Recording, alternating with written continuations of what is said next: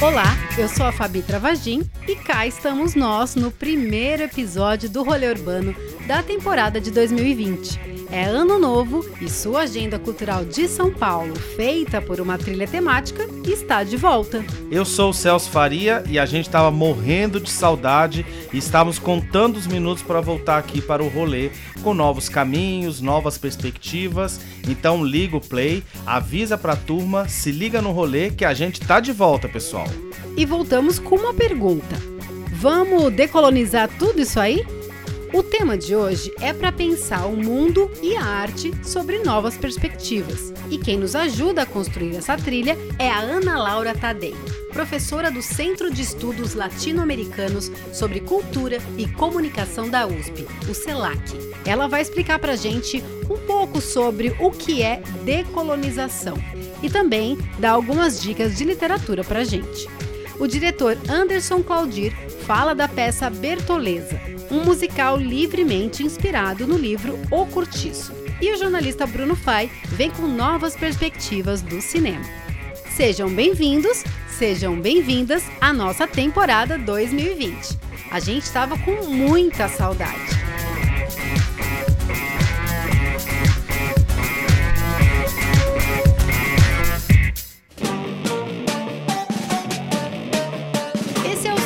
Da Baiana System Cabeça de Papel, que foi lançado em dezembro do ano passado. Nós aprendemos que em 1822 o Brasil tornou-se independente de Portugal. Ali deixamos de ser colônia e podemos chamar este momento de descolonização brasileira. Mesmo com o fim do Brasil colônia, nossa educação, cultura e visão de mundo nunca deixaram de ser eurocêntricas. A ideia de supremacia europeia como o berço da civilização ficou impregnada nos nossos livros, na ciência e na arte. Lá estava o ápice do desenvolvimento civilizatório pensadores, cientistas e filósofos afirmavam que os chamados índios daqui, da nossa América, eram a infância da humanidade. E os africanos tinham resquícios de animalidade a serem combatidos. A raça perfeita, evoluída, é branca e europeia. Quando invadiram nossas terras, roubaram nossas riquezas, reis, rainhas, príncipes, princesas invadiram. E se você ainda está em dúvida sobre isso, Pegue um mapa ou tente se lembrar de um daqueles que nos apresentaram na escola. A América Latina e a África estão em cima ou embaixo? É superior ou inferior?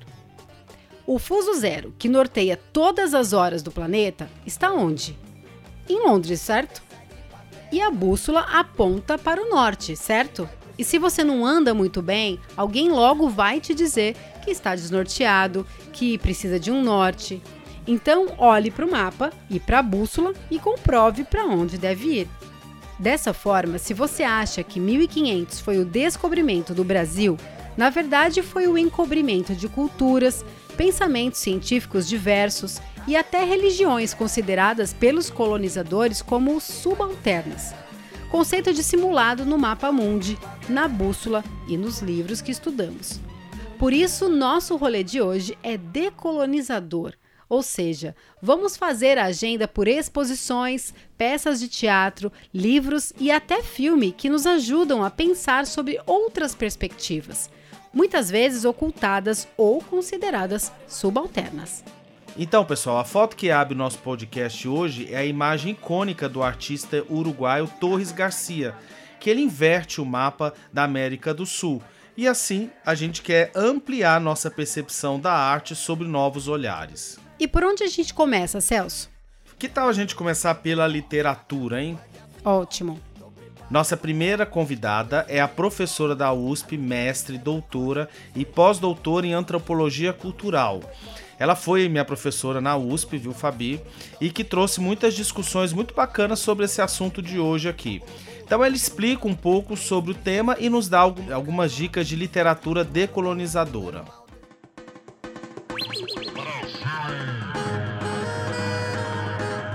Escolhi a música Terras Brasais, lançamento da banda Tem, Trabalhos Espaciais Manuais, que faz uma mistura de ritmos que passeiam pelo brega, pelo funk e ritmos populares regionais, e que, segundo a banda, é uma melodia melancólica que representa um lamento de tudo que foi levado e queimado por uma classe dominante. Ana Laura, muito bom ter você aqui no nosso episódio. Conta pra gente o que é decolonizar. A decolonização é uma virada epistemológica. Falar em epistemologia é falar em formas de entender, pensar e agir no mundo.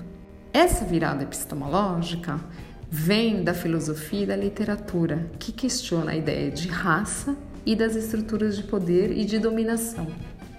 A decolonização propõe deixar de pensar com o pensamento eurocêntrico, pensamento que acabou nos levando para uma ideia de humanidade e de processos sociais e históricos voltado para um humano que se realiza por meio da conquista e da dominação. O termo decolonial, e isso sem o S, marca uma diferença com descolonizar, ou mesmo com os estudos pós-coloniais. Não se trata de desfazer o colonial ou de reverter o processo e seguir em frente. Não é uma questão de temporalidade apenas. É uma questão de ruptura na lógica do poder. Na América Latina, mesmo com a independência das colônias, a gente manteve a mesma estrutura colonial de dominação, deixando de lado afrodescendentes e indígenas. Vamos dizer que é uma autodeterminação ou uma autoemancipação. É poder contar as nossas próprias histórias a partir do nosso ponto de vista, com os nossos próprios saberes. É livrar-se das amarras de pensamento tão impregnadas na colonização, inclusive nas artes. Como se formou os padrões de gosto e de beleza que a gente tem até hoje? Muitos artistas brasileiros e latino-americanos, como por exemplo a Rosana Paulino, ou então do Moisés Patrício com a sua obra Aceita, provocam e questionam esses padrões que a gente estava tão acostumado e propõem um novo olhar, um novo pensamento. A última flip, a grande presença de literatura indígena, Daniel Munduruku Ayrton Krenak, aliás, Ayrton Krenak foi o terceiro livro mais vendido, né?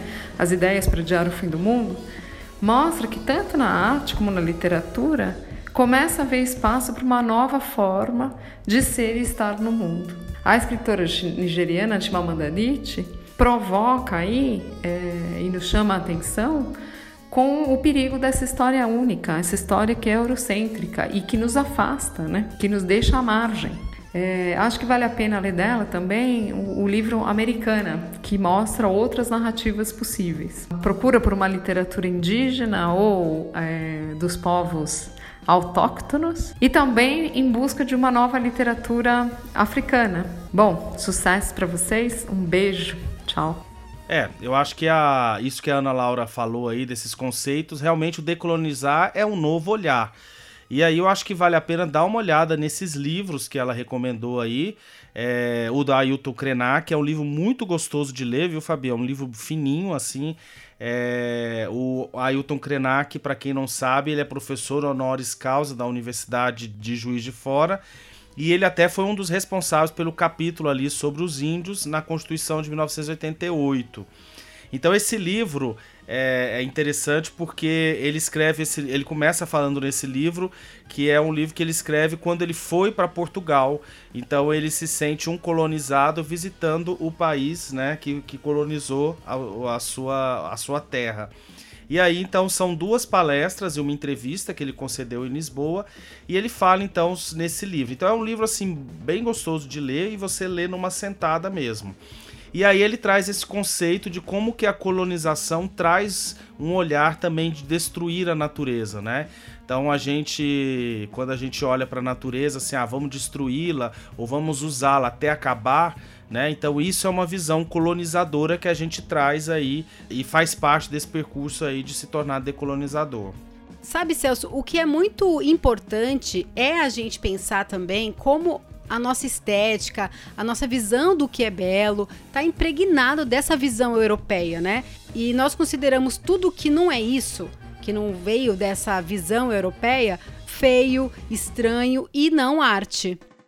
É, e se a gente olhar assim, a, a gente traz os traços, mesmo que a gente já tenha sido descolonizado, né? A gente, a, a gente não é mais uma colônia, mas a gente precisa decolonizar porque a gente está impregnado dessa cultura né? E essa cultura colonizadora, que é de destruir, que é de acabar com outro. Então, por exemplo, quando você vê esses grupos é, de Facebook, a gente entra numa discussão e a gente quer destruir o outro, é uma atitude colonizadora, porque a gente não sabe trabalhar com o diferente, né, daquele que tem uma opinião diferente da gente. E a gente estava conversando, né, Celso, antes da gente gravar, como esse assunto, a princípio, parece muito fora do nosso cotidiano, mas não, né? Tudo que a gente vive tem traços colonizadores. A gente, a nossa cultura é colonizada, assim como eu já, já comentei aqui. A beleza, né? A gente tem um conceito de beleza que veio de fora, veio da Europa, e o que não é parecido com isso, pra gente não é bonito, não é arte. Então, esse assunto tá muito mais no nosso cotidiano do que a gente imagina assim, pra gente entender de vez, né? Porque tem as duas palavras que é descolonizar e decolonizar, né? É, elas se confundem, elas são confusas ainda. Para a gente poder deixar claro para o nosso ouvinte a diferença em descolonizar e decolonizar. É uma tarefa bem difícil, tá? Que você tá me pedindo. Mas descolonização, vamos, a gente pode simplificar assim: a descolonização é o processo que a gente teve quando Portugal saiu daqui em 1822, então a gente sofreu um processo de descolonização. E, mas só que a questão cultural, a questão de cultura, de ciência, de arte, tudo isso ficou impregnado na gente, né? Então, cientista, aquilo que a gente estudou na escola, então, por exemplo, quando você chega na Itália, né? O taxista já fala para você, olha, aqui é o berço da civilização. Então, quer dizer, é, você já considera que aquilo ali é o que é civilização e onde você vive não é, não é civilizado. Então, são termos que a gente tem e que a gente considera que o que a gente tem não é não é válido. Então, o decolonizar significa isso, a gente dá um novo olhar como a professora Ana Laura disse, dá um novo olhar sobre essa nossa construção mesmo, social, como ciência, como arte, como todos esses conceitos aí. E aí a Ana Laura sugeriu um outro livro aí que vale a pena dar uma olhada, que é da Chamamanda Adichie. Né? E aí ela tem vários livros, o Sejamos Todos Feministas, Como Educar Crianças Feministas, e a americana, que também a Ana Laura sugeriu, que eu acho que é uma leitura aí, são duas leituras muito boas, que são bem fáceis de ler, que a gente vale como sugestão aí no episódio de hoje. Então, a gente resumindo, quando a gente fala em descolonizar, a gente está falando de território, né? Por exemplo, o Brasil não é mais colônia de Portugal. Isso é descolonização. Isso. Quando a gente fala de decolonização, é mais de uma, uma nova forma de ver as coisas, né?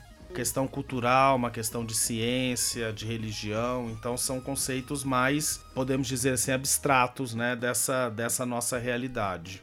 Certo. E todos esses livros que a gente está falando, né, esses autores, a gente vai deixar tudo lá do Urbanidade para você ver direitinho o nome do autor, o nome do livro, que eu acho bem legal essa, a gente levantar essa questão e aí para continuar aí nossos questionamentos, essas, essas leituras são importantes, né, Celso? É, só mais uma sugestão, assim, o livro do Krenak a gente já falou, e dá um Google no Ailton Krenak, que ele tem várias entrevistas muito interessantes e que só de você, depois que acabar aqui o nosso podcast, não deixa de ouvir a gente, claro, é, ouve algumas coisas dele que é muito legal, assim, ele tem uma... e a gente realmente desconstrói bastante coisas aí que está impregnado na gente. Então vamos seguir então para o nosso rolê. A minha sugestão agora é a gente ver algumas exposições, já que a gente está falando aí da questão do belo, da arte. E aí eu sugiro pegar o metrô, descer na estação Brigadeiro, da linha verde, para conferir a exposição da artista plástica brasileira Anabela Geiger.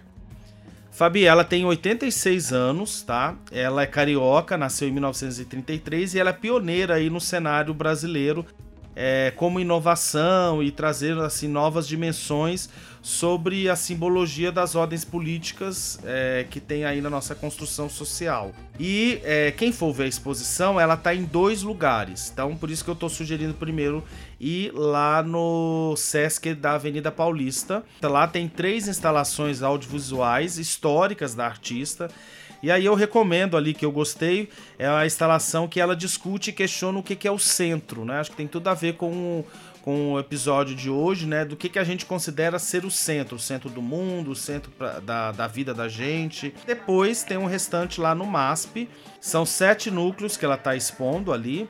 E aí o que, que eu recomendo dar uma olhada na, na parte que chama Mapas e Geografias, que é uma exposição que ela vem construindo com obras desde 72 até 2018 e que eu acho que ela faz um paralelo aí com o artista uruguaio Torres Garcia, dessa coisa de brincar com os mapas e a gente é, faz parte desse processo de decolonizar, rever o mapa, né? Que o mapa, como você disse na abertura, ele é uma construção simbólica também na gente. Então a gente começar a inverter, ver invertido, ver outras coisas, a gente começa a ver que o mapa também é uma construção social. Outro bem bacana que tem lá é o Brasil Nativo, Brasil Alienígena, que são obras de 1976 e 77, que a artista ela apropriou de cartões postais que eram cartões postais publicados numa revista e que representam de uma forma idealizada o cotidiano dos indígenas, que também faz parte do processo colonizador você considerar aquele que não é europeu é, como um alienígena, como um exótico, né? Então você fala, ai, que exótico que ele é. Então a gente aqui da América Latina, a gente é exótico. Então quando olha pra gente como exótico, é uma forma de olhar de forma colonizadora pra gente também, né? Vou dar um outro exemplo. Ah, quando a gente tinha ali na década de 90, né? Olha que negra bonita, ela é uma mulata. Né? Então você está olhando aquela mulher não como uma mulher negra apenas, mas como uma coisa exótica, né? Na, na, na década de 80 tinha, é, acho que era o Cassino do Chacrinha, que eles faziam o concurso da beleza negra. Ela não estava misturada com as outras mulheres. É um concurso de beleza. Não, era vamos é, eleger a beleza negra. É, então é, são coisas que estão dentro da nossa. É como você falou também agora há pouco, assim, que a gente às vezes não percebe, mas está impregnado na nossa cultura e tem muito a ver como a gente olha até a América Latina. Né? Nós brasileiros olhamos a América Latina que são os nossos vizinhos, também de uma forma exótica. Olha como eles são exóticos, a gente não é desse jeito e tal. E aí, então, essas duas exposições estão ali na Avenida Paulista, tá bom? Então, uma na, no Sesc Paulista e outro no MASP. E aí eu sugiro também a exposição do Leon Ferrari, que ela traz 94 obras pertencentes ao museu, que aí é na Pinacoteca, e ele faz, Fábio, uma, uma construção sobre a religião católica e os tempos da ditadura na os tempos da ditadura na América Latina.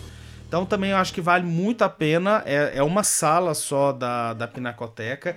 E, e são as três exposições que eu acho que são importantes para essa construção do episódio de hoje. Mas eu recomendo também dar uma passada ali no MASP na, na parte das obras clássicas, né?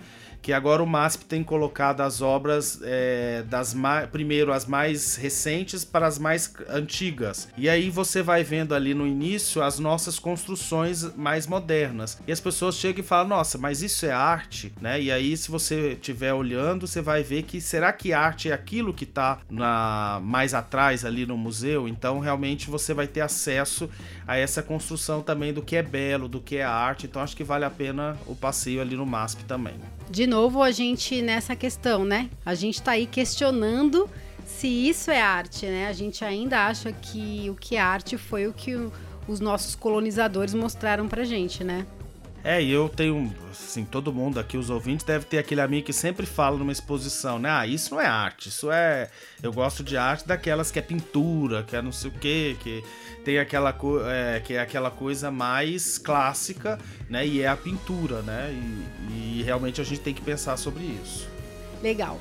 Então, a exposição Anabela Geiger fica até o dia 1 de março no MASP. O MASP é fechado às segundas-feiras, abre de terça a sábado, sempre às 10 horas da manhã.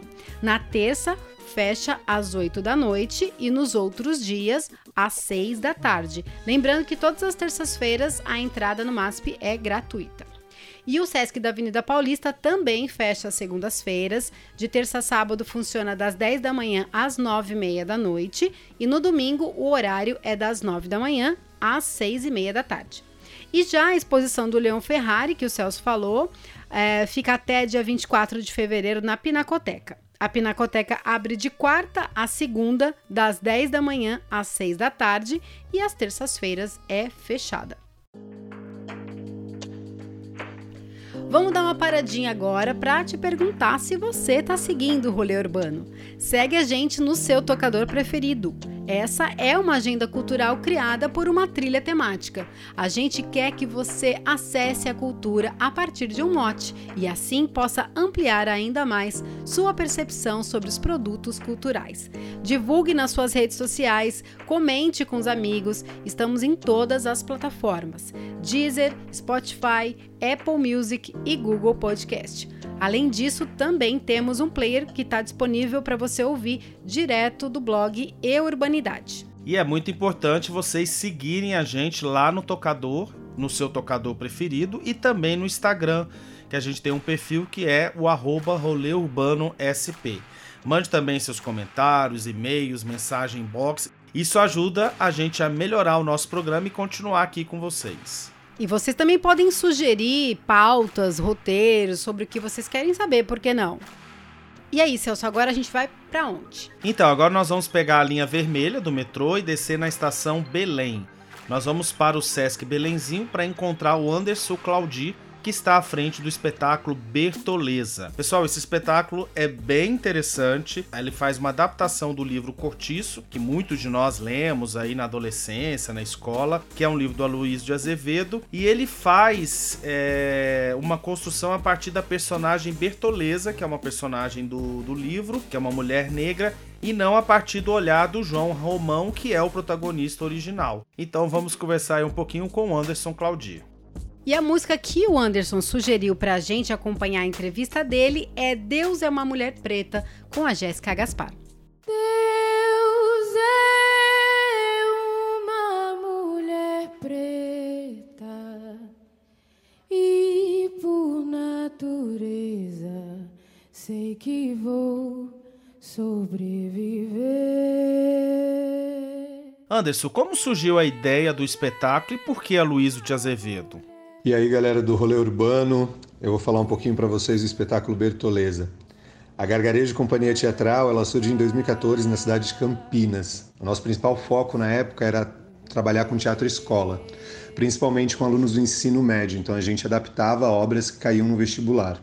Em 2015, o Curtiço entrou para as principais listas dos vestibulares do país. Aí a gente entrou na missão de adaptar o Curtiço.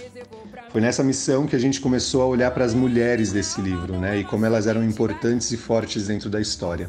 Então surge o projeto Curtiço por Elas. Tem como objetivo montar cinco peças, cada uma dessas peças protagonizada por uma dessas mulheres da história. A primeira mulher que a gente começou a pesquisar, começou a querer sair do papel e começou a querer ganhar vida foi a Bertoleza. E a gente entrou num processo de pesquisa que já dura quatro anos onde a gente começou a pesquisar muito sobre o feminismo negro, muito sobre as mulheres negras do Brasil.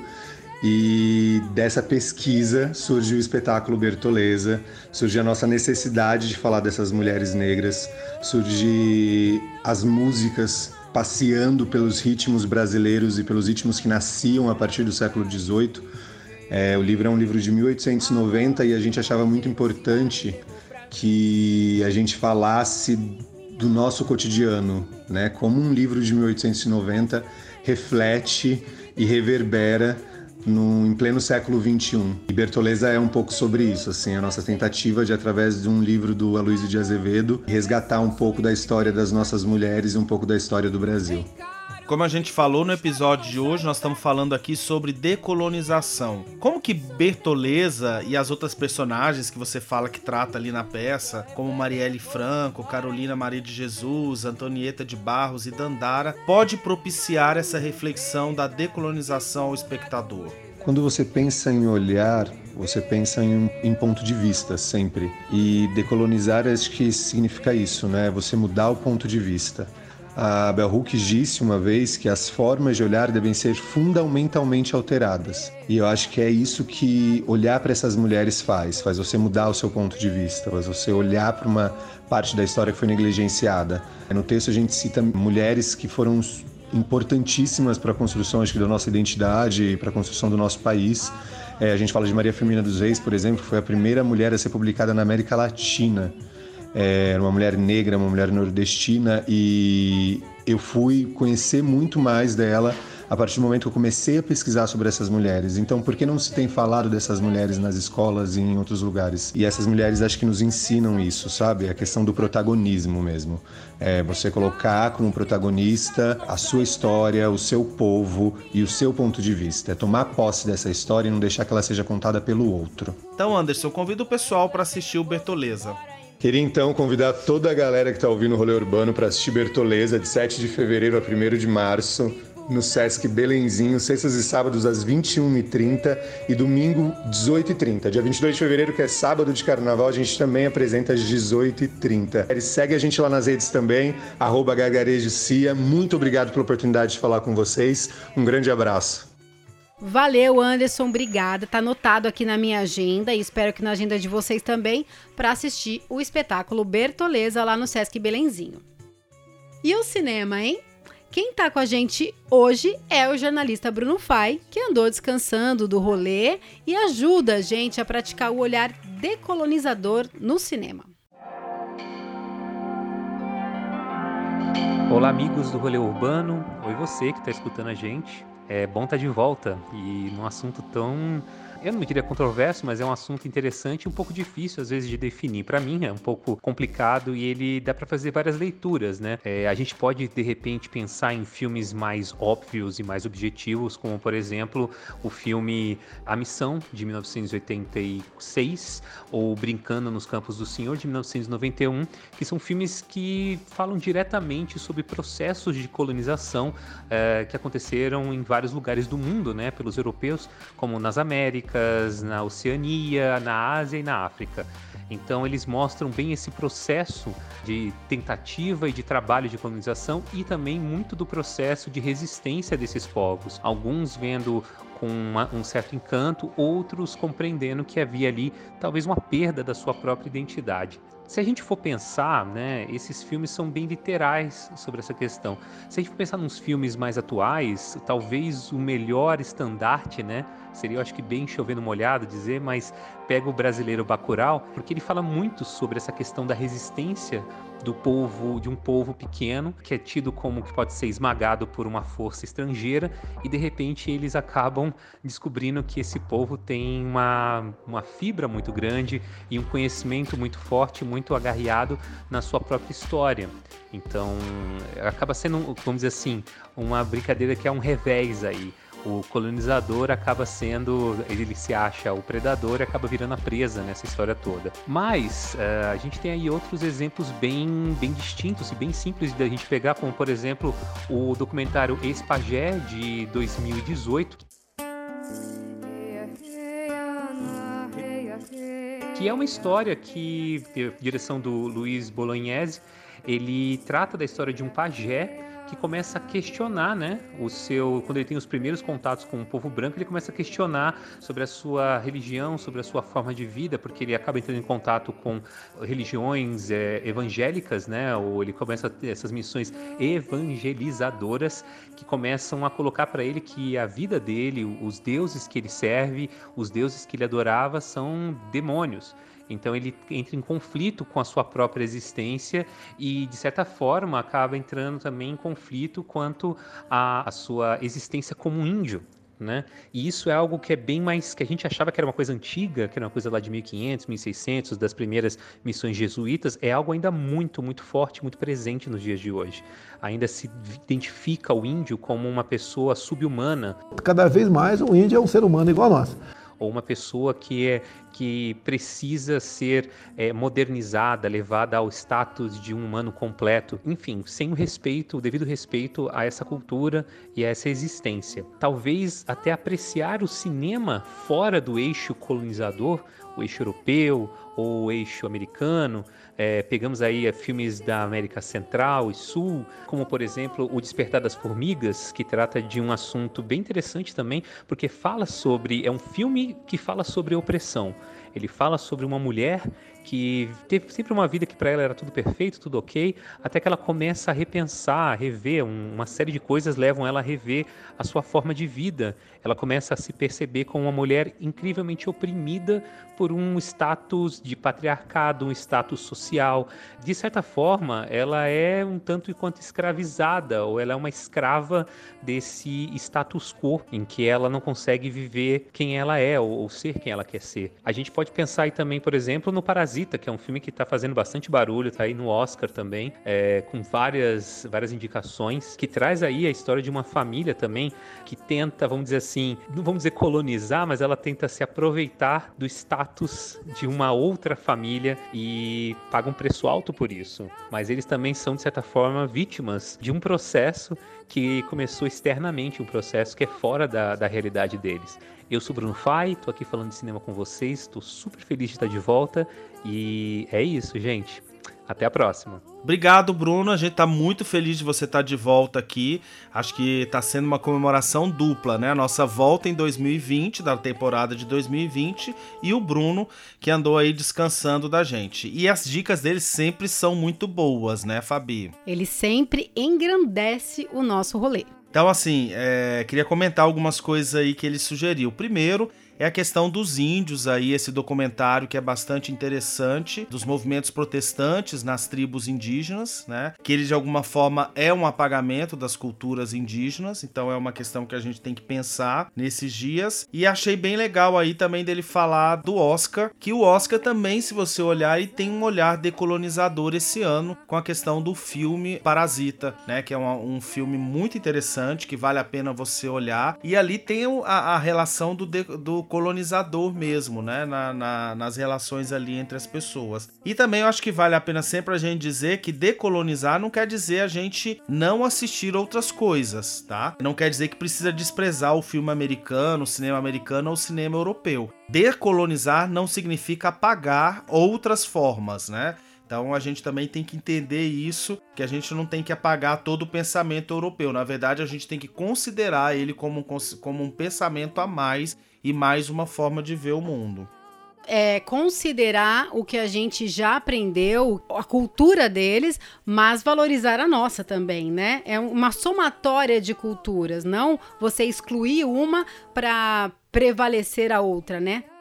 É, e aí tem a ver com aquela questão do exótico, né? Então, por exemplo, quando você olha um índio e ele trata a natureza de uma forma até mágica, né? O Ayrton fala isso no livro, que o índio ele trata a natureza como uma pessoa, como um ser.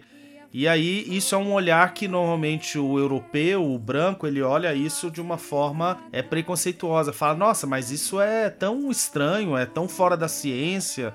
Mas ele ele vai discutir exatamente isso, a valorização de um novo olhar, de olhar diferente e por que não a gente tratar a natureza como também uma outra coisa que não seja só alguma coisa para a gente explorar. Eu queria ainda sugerir um filme que é um documentário que chama Escolarizando o Mundo. É um filme que eu assisti pela internet, dá aí um Google, e é um filme que está aberto e ele fala do movimento de colonização nas escolas na Índia. Então, como também, e aí é, eu fiquei bastante perplexo quando assisti é, esse filme, quando a gente vai pensar que também na forma como a gente é educado na escola, também a gente também tem esse olhar colonizador. Então hoje, por exemplo, a escola ela quer ensinar a pessoa a falar três línguas, ela tem que ser bilíngue, ela tem que ser não sei o que, ela tem que fazer cursos de não sei o que. Então é tanta coisa que o capitalismo coloca em cima das pessoas que realmente você acaba abafando outras formas e ali como as escolas que foram chegando em algumas regiões da Índia, elas foram acabando com a cultura indiana. Celso, tem até uma questão também, que, que de novo, né, que a gente estava conversando antes de gravar, sobre a gente chamar o índio de índio. Isso, é. A, a, Ana Laura até falou isso dela no áudio dela, que ela chama os autóctonos, né? Então, na verdade, até quando a gente chama o índio de índio, é um olhar do colonizador para o povo que morava aqui. Por quê? Porque eles estavam indo para as Índias. Então eles acharam, né, diz a história, que eles chegaram aqui, acharam que eles tinham chegado na Índia, então aqueles eram os índios. Então era uma perspectiva das pessoas que moram aqui, que moravam aqui, numa perspectiva europeia, né? Então também, de novo, o Ayrton fala um pouco disso. O termo índio também é um termo pejorativo e é um termo também colonizador. Enfim, nós estamos enrolados. Gente, Rolê urbano colocando luz aí em várias questões que você não tinha pensado. Eu tô falando você porque eu também não tinha pensado. Esse tema do rolê urbano me pegou e tá me botando para pensar. E a gente quer que você pense nisso aí também. E é isso, pessoal, e sigamos em frente, dialogando com outras e todas as formas de saberes que resistem.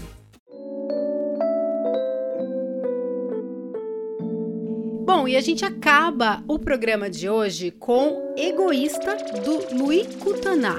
Este single é uma prévia do que vem em fevereiro no álbum Ser. O Louis nasceu na França e se destacou nas passarelas como modelo pelo seu corpo negro. Ele é um homem muito bonito, alto, e é um homem realmente que, que chama atenção.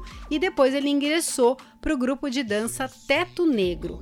Vale a pena ouvir e seguir o rapaz lá nas redes sociais. A gente vai deixar o link do clipe Braços Vela na página deste episódio lá no Eu Urbanidade. E temos já o tema do próximo episódio, né? É, temos sim. Vamos botar o bloco na rua porque é carnaval, né? Até lá, então. Tchau, pessoal. Este programa teve roteiro e produção executiva de Celso Faria. Apresentação e edição de Fabi Travagin. Um beijo e até o próximo Rolê Urbano.